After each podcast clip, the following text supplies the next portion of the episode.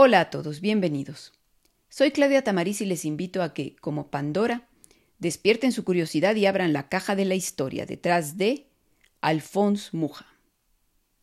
Nacido en lo que hoy es la República Checa, Alphonse Mucha, pintor, escultor, diseñador, decorador, vivió hasta los 34 años en el anonimato dedicado a las artes decorativas hasta que, trabajando en una imprenta en París, le llegó su gran oportunidad – diseñar un cartel publicitario para la obra que estrenaba la mundialmente famosa actriz Sara Bernard. La diva quedó encantada con el resultado y la carrera del checo despegó. Con el cartel para la obra Gismonda llegó el estilo Muja y llegó el éxito para el creador. Le llovieron encargos y al cabo se convirtió en el artista más representativo del estilo conocido como Art Nouveau. Alphonse Muja Sería también reconocido como el artista que elevó al, diseño gráfico y a las artes decorativas al nivel de las bellas artes. Muja nació el 24 de julio de 1860 en Ivansice, en la provincia de Moravia, hoy República Checa, pero que entonces era parte del Imperio Austrohúngaro. En su juventud fue un pésimo estudiante, pero un excelente dibujante, y a pesar de ello, no pudo ingresar a la Academia de Bellas Artes de Praga. Así que optó por deambular por el imperio hasta llegar a Viena, la capital del mismo, donde consiguió trabajo como ayudante en una compañía que hacía escenografías. Esto le familiarizó con el teatro y con el cartel. También se dedicó a pintar retratos para ganarse la vida. Consciente de su valía, uno de sus clientes, el conde Cuen Velasi, le encargó la decoración de su palacio y le financió una estancia en la Academia de Bellas Artes de Múnich, era 1885 y el joven artista tenía 25 años. En esta ciudad, Alphonse siguió trabajando como ilustrador. En 1887 se encuentra en París estudiando en la Academia Julian y en la Academia Colarossi. Paralelamente se gana la vida a duras penas ilustrando revistas y anuncios. Pero en vísperas de la Navidad de 1894, Alphonse se encontrará con la mujer que le traerá la fama la divina Sara, que era como llamaban a la actriz Sara Bernard. Esta iba a interpretar el papel de Gismonda en el drama del mismo nombre escrito por Victorien Sardou.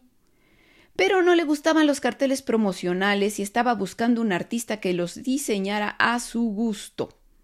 Aquel día, la Bernard entró en la imprenta Le Mercier con aquel encargo urgente y vamos, aparentemente imposible, pues lo necesitaba en un plazo muy corto y los trabajadores de la imprenta estaban de vacaciones. Muja se encontraba en ese momento en el establecimiento corrigiendo las litografías de un amigo, así que el jefe de la imprenta le pidió que asumiera la tarea y lo sacara del problema. Días después, Alphonse acudió al teatro La Renaissance con sus propuestas para la actriz y la diva quedó fascinada con el resultado, así que encargó cuatro mil copias para pegarlas en los eh, muros de París. Para Muja, aquel encargo significó un contrato para diseñar los carteles de la Bernard por los siguientes seis años, pero no solo eso, también su vestuario, sus peinados y sus escenografías en su compañía teatral. Para enero de 1895, el cartel del Gismonda ya era pieza de colección. Fue tal el furor que los carteles causaron que la gente los arrancaba para llevárselos. Incluso la imprenta vendió algunos ejemplares a espaldas de la actriz, así que ésta acudió a los tribunales para detener esta, esta venta ilegal. Al artista empezaron pues a lloverle encargos de parte de los empresarios para el diseño no solo de carteles, sino de envolturas de productos, portadas de revistas, paneles decorativos, etiquetas y por supuesto, como decimos, carteles, pero para anunciar perfumes, cervezas, galletas, chocolates, champaña, bicicletas, cigarrillos, jabones, vamos, etc. estos, estos carteles de Muja se convirtieron en obsesión para los parisinos y adquirieron fama en toda Europa. Es importante detenernos un momento para mencionar que es en esta segunda mitad del siglo XIX cuando el avance industrial de la sociedad occidental capitalista va a requerir de la invención de la publicidad. Concretamente, en la llamada Belle Époque, que es el periodo comprendido entre 1871 y 1914, La revolución industrial había incrementado la producción y disparado el consumismo. Y muchos de los nuevos artículos producidos no eran de primera necesidad, por lo que, bueno, pues hacía falta hacerlos visibles y atractivos para el consumidor. Había pues que, vamos, anunciarlos. Las primeras formas de publicidad fueron impresas, anuncios en periódicos y revistas y carteles exhibidos en las calles. El método con que se imprimían estos carteles era la litografía en color y los primeros publicistas eran artistas. Entre estos artistas se encontraba Toulouse-Lautrec, pero su estilo difería del de Muja. Al estilo de Muja se le empezó a llamar le style Muja, y se adhería al llamado Art Nouveau, una corriente que se dio en diversos países a fines del siglo XIX y que buscaba justamente romper las barreras entre las artes clásicas, es decir, la pintura, la escultura, la arquitectura, y las artes decorativas llamadas artes menores, como el diseño industrial, el diseño gráfico, la ilustración, etc., y elevar estas últimas al estatus de las primeras. En sus carteles, el discurso publicitario de Muja echa mano del lujo, la fantasía y la sensualidad y crea un ambiente de teatralidad. Su estilo es exuberante y decorativo, pero también sofisticado, elegante y delicado. Con sus líneas curvas, sus marcos, halos y cenefas de influencia bizantina, la constante presencia de la figura femenina estilizada y delicada de largos cabellos ondulantes ornamentales, ornamentadas vestimentas clásicas y las chicas rodeadas de decoración vegetal y formas orgánicas, el estilo Muja se convirtió en el paradigma del Art Nouveau. Pero aún hizo más. El checo estableció uno de los ejes de la publicidad y la mercadotecnia modernos, la mujer como objeto del mensaje, incluso sustituyendo por completo el producto anunciado. Muja Pronto se encontró diseñando para empresas como Nestlé, Moet Chandon, que es una champaña, o Bière de la Mousse, una cerveza. Y obviamente tras él aparecieron imitadores, y cometió el error por desinterés o torpeza de dejar que los impresores se quedaran con sus diseños, así que no solo había imitadores, sino que sus mismos diseños los reutilizaban en otras aplicaciones.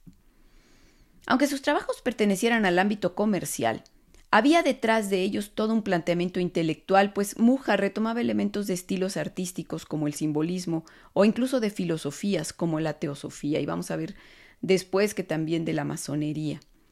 Alphonse no solo fue diseñador gráfico, también fue pintor, escultor, diseñador de interiores, de escenografías, de muebles y joyas. Como eh, esto último, como diseñador de joyas, trabajó con el afamado joyero Georges Fouquet.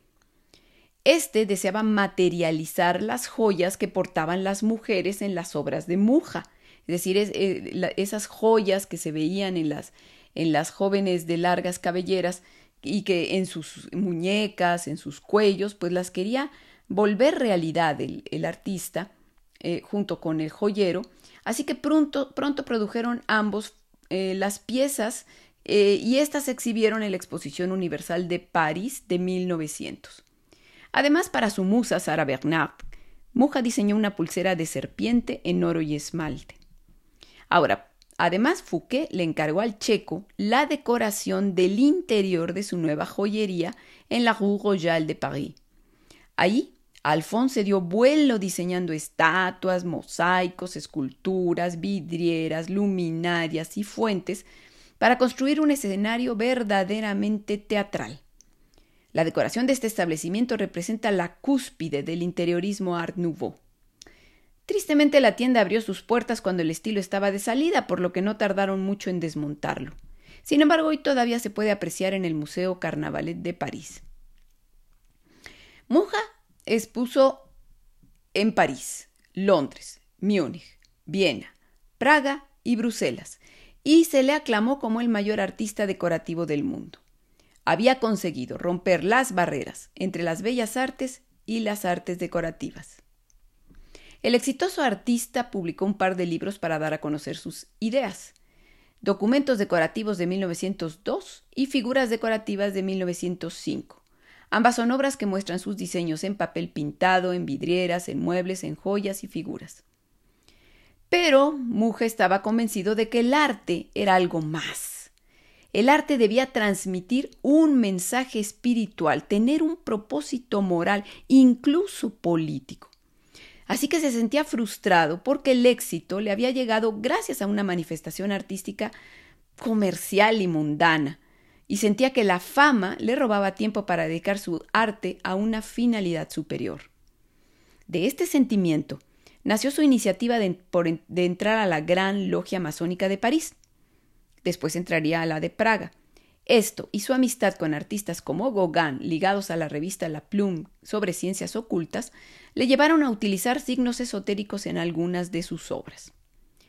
En 1900, el gobierno austrohúngaro le encargó el diseño del pabellón de Bosnia-Herzegovina, una de las eh, de los pueblos eh, dominados por este imperio, para la exposición universal que se realizaría en París ese año. Para hacer y diseñar este, este pabellón, el artista viajó a los Balcanes en busca de inspiración.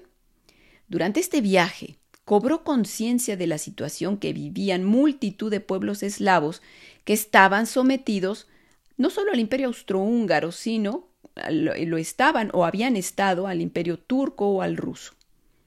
Él mismo era parte de ese imperio y se sentía desubicado, pues era moravo por, em, ahora sí que por provincia, eslavo por etnia y checo por nación, y sin embargo como artista era totalmente desconocido por los suyos y en cambio de quien recibía el reconocimiento era del imperio austrohúngaro, es decir, de aquellos que sometían a su pueblo. Esta realidad le convertiría en un nacionalista y le haría replantearse su trayectoria como artista, porque decidió abandonar el trabajo que realizaba para el ámbito de la mercadotecnia y en cambio encauzarlo hacia el nacionalismo eslavo. Muja entonces se obsesionó con pintar una serie de obras patrióticas que mostraran la historia de su pueblo en un estilo épico. Buscando un mecenas que financiara su proyecto, viajó a Estados Unidos en numerosas ocasiones entre 1904 y 1909. Lo hizo con su esposa en 1906 y ahí nacería su hija Yaroslava en 1909. Haciendo retratos de la alta sociedad, conoció al millonario y filántropo Charles Crane, quien accedió a apoyarle. En 1910, Muja y su familia se mudaron a Zbirov, hoy en la República Checa, y allí empezó a pintar la epopeya eslava, así se llamaba, una serie de grandes, de 20 de hecho, grandes lienzos, algunos tan grandes como de 6 por 8 metros, que, se trataba, que trataban el tema de la historia de este pueblo, del pueblo eslavo. Desde Zbirov, Muja viajó por las tierras eslavas, desde los Balcanes a Rusia, haciendo la investigación histórica y tomando fotografías que le sirvieran para concretar sus lienzos. Era un excelente fotógrafo. En 1911 se mudan nuevamente, pero esta vez a Praga, y en 1926 Muja concluye la saga y la dona, dos años después, a la ciudad capital de Checoslovaquia, de una Checoslovaquia ya libre, porque para ese momento su nación eh, ya se había liberado del imperio austrohúngaro, como veremos más adelante. Sin embargo, las obras no fueron muy bien recibidas por el público, quizá porque el gusto ya había cambiado, eh, porque de, con eso, pues Muja se había convertido en un artista anticuado, y en todo caso, el público que antes lo alababa prefería al Muja elegante, mundano y sensual de antes que, que aquello en lo que se había convertido. Sin apuros desde el punto de vista económico, eso sí, no tuvo problemas, eh, pues porque había ganado mucho dinero eh, en el pasado, pues mejor se dedicó a la pintura académica. El problema es que justamente esta pintura tradicionalista estaba ya también en decadencia y en cambio no trató de acercarse al arte moderno, no, no, no hizo ninguna aproximación a las vanguardias artísticas que abrieron el siglo XX y con ello pues empezó a caer en el olvido. En 1918, al terminar la Primera Guerra Mundial, Alphonse va a ser testigo del derrumbe del imperio austrohúngaro y de la independencia de su patria convertida ahora en Checoslovaquia. Y es que en el bando perdedor de la Primera Guerra Mundial estaba el imperio austrohúngaro Y justamente en los tratados de paz de finales de, finales de la guerra se determinó disolver este imperio y darle la independencia a los numerosos eh, pueblos eh, que formaban parte de este imperio y entre ellos pues a eh, la tierra de Muja, que se convirtió en un nuevo país, Checoslovaquia. A partir de ese momento, el artista va, va, a involucrarse en la construcción de su país, diseñando los primeros billetes y sellos postales checoslovacos. Eh, con ello se ganó la animadversión de los artistas locales que lo seguían viendo como un extranjero. Este, ese fue siempre su, pues ahora sí que su, su problema, que siempre fue visto como un extranjero por haber triunfado en el extranjero. Sin embargo, en 1931 va a realizar una impresionante vidriera para la Catedral de San Vito. El sueño de una Checoslovaquia independiente acabó el 15 de marzo de 1939, cuando las tropas nazis invadieron el país. Ante los agresivos discursos de Hitler, Muja, convencido del poder del arte para cambiar a la humanidad, empieza a pintar un tríptico titulado Las tres edades, donde defiende a la razón, a la sabiduría y al amor como vías para hacer la paz. Sin embargo, no pudo concluirlo, porque fue detenido por la Gestapo debido a su nacionalismo. Torturado en prisión, durante los interrogatorios contrajo neumonía, así que se le liberó para que muriera en libertad. Y así fue. A los pocos días, el 14 de julio de 1939, Alphonse Muja dejó este mundo. En la posguerra, con el gobierno comunista en Checoslovaquia, la obra de Muja fue silenciada porque no encajaba dentro de la cosmovisión dominante. Con el tiempo su patria le olvidó, como ya lo había hecho el resto del mundo. Sería en 1963 cuando el Victorian Albert Museum montó una exposición como tributo a su obra que su nombre salió de nuevo a la luz. En esa década la obra del checo fue retomada por movimientos como el hippie y para portadas de discos de música pop pero no sería sino hasta 1998 que la República Checa reconocería al gran artista que emigró a París y regresó por el amor a su pueblo, abriendo en Praga un museo dedicado a su obra. Al final, el artista checo encontró su lugar dentro de su país. Si les gustó este podcast, síganme en mis redes sociales como La Caja de Pandora Historia. Gracias.